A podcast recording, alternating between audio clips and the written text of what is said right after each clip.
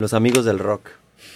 Sí. Ah, esa está buenísima. ¿Qué pensarán mis amigos del rock? Es la que tengo de contacto Luis Miguel, ¿no? Sí. wow, qué retención. Sí, sí, esa, esa, esa, esa, y es que no la escuché una vez y se me quedó ese verso. Ha venido convirtiéndose en una de nuestras, nuestras favoritas, yo creo. Y es porque le iba a decir que, bueno, si quieres cuéntalo tú. No, bueno, es, es, es, un, todos tenemos amigos del rock, ¿no? Tú tendrás amigos del periodismo. del medio del podcast, eh. Entonces, eh, pues siempre hay como un núcleo de, de tus amigos del rock que, que siempre tienes que convencerles porque Ajá. están siempre enrabietados, ¿no? Y cualquier cosa les parece poco rock, ¿no? Entonces, entonces Adán estaba produciendo un disco... Eh, antes de hacer mi disco, creo que estaba produciendo un disco de, de vándalos. Y llevaba un, una camiseta que ponía, no sé, Paranoia Pop. Paranoia Pop. Y, y, entonces nos fuimos a Dan y yo por ahí a una tienda vintage y se compró unos pantalones horribles de los 80, horribles. Entonces un día vino al estudio con unos pantalones horrendos y una camiseta que ponía Paranoia Pop y yo le dije, si mis amigos del rock vieran que usted, hace, que usted hace un disco con un productor así, estarían muy enfadados. Y esa broma siguió. ¿Qué pensarán mis amigos del rock? ¿Qué pensarán? Se lo contamos a, a Davis y a, y a Jay.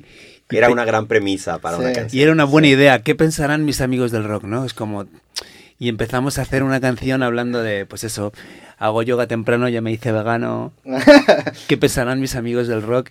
Y esa broma, que nos hizo mucha gracia durante mucho tiempo, ha generado, ha terminado siendo una canción que, que yo creo que es de la que más nos gusta. ¿no? Sí. Claro. Ya me lavo la boca antes de ir a dormir, aunque es sábado noche, no me late salir, no me pierdo ningún evento familiar. me hago tratamientos, me hago tratamientos de, de ya no, ya ¿Qué no, pensarán mis amigos? Ya no visto de negro y creo, creo en el amor. Sí, sí, sí. que, que, está cabrón que se aplicó al, a lo mejor al nicho del rock, pero es una inseguridad que es bastante identificable independientemente de lo que te dediques, ¿no? Como que cada persona tiene sí, sí. este jurado, jueces. este jurado imaginario, sí. un jurado imaginario. Que, que, en su caso lo aterrizan sus amigos del rock porque están involucrados en la escena del rock, pero ese, ese super yo puede ser tus papás, pueden ser qué, qué pensarán Totalmente. esas personas que a veces ni siquiera existen, pero son una personificación de inseguridades propias, ¿no? Del miedo a estar quedando mal, ¿no? Claro. De no ser suficiente. Y incluso cuando eres aún más joven, ¿no? Que vas a la escuela sí. y quieres ese, ese sentido de pertenencia, que quieres pertenecer a un, a un núcleo, a unos amigos y, y, y a ver si, si sí, te la si puedes, te aceptan, ¿no? A ver si te aceptan, ¿no? Yo tenía un, un póster de Dylan en mi habitación y un día Joaquín Sabina en mi casa me dijo, ¿tú te das cuenta que componer con la cara de Dylan tan cerca, estás siempre pensando que no le quieres decepcionar, ¿no? es un gran amigo del rock, ¿no? De hecho, yo se lo escuché a Joaquín en una entrevista eh, que decía que él componía canciones pensando, ¿le gustará, sí. ¿le gustará a Javier Crae? Claro. Él pensaba. ¿Qué, ¿Qué, tan, ¿Qué tan sano es hacer eso? Porque me identifico mucho en el sentido de que muchos de mis ídolos y de mis referencias son músicos o, o cantantes de rock y a veces sí evalúo y digo, ¿qué pensarán de lo que hago esto? O sea, imagínate, de repente a lo mejor subo una historia en Instagram de que, güey, ¿qué pensará el vato de esta banda punk que ahorita estoy documentando algo en Instagram? Y vivo con esa referencia constante. Digo, ¿qué tan sano será estar, estar haciendo eso? Porque no le hace justicia el contexto que él le tocó que ser al que yo me estoy desarrollando. Claro. Entonces, ¿cómo, cómo ven ustedes eso? Creo que a todos nos está pasando constantemente. En no, todos y lados. nos pasa desde, de, desde un lugar que también nosotros hemos de alguna manera hecho ese juicio o prejuicio. Entonces también viene un poco de Sí. ahí. Eh, Yo confieso que tuve algunos momentos donde dije, a ver, voy a hacer ese disco para que mis amigos que admiro digan me gusta.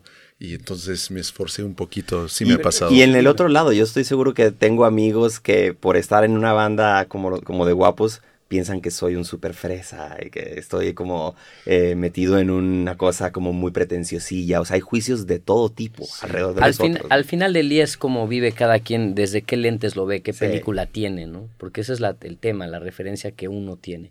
A mí en mi caso me gusta ser desfachatado, o sea, como ser este... ¿Qué palabra utilizabas el otro día, le iba como de desfachatado, pero no era esa como... Eh, bueno, como ser un cínico, o sea, como que es importante, te, sí. eso es lo que permite tener una banda como esta y un cierto cinismo. Sí. Tienes como una, es como si tuviéramos, pertenecer a este club da una credencial que puedes utilizar como para sí, jugar, jugar, jugar. exactamente. Jugar. Es raro, es, es, tomarse muy en serio y personalmente creo que a mí me ha pasado en algún momento, tiene una, eh, hay una cosa demasiado solemne que pierdes, pierdes más que ganar.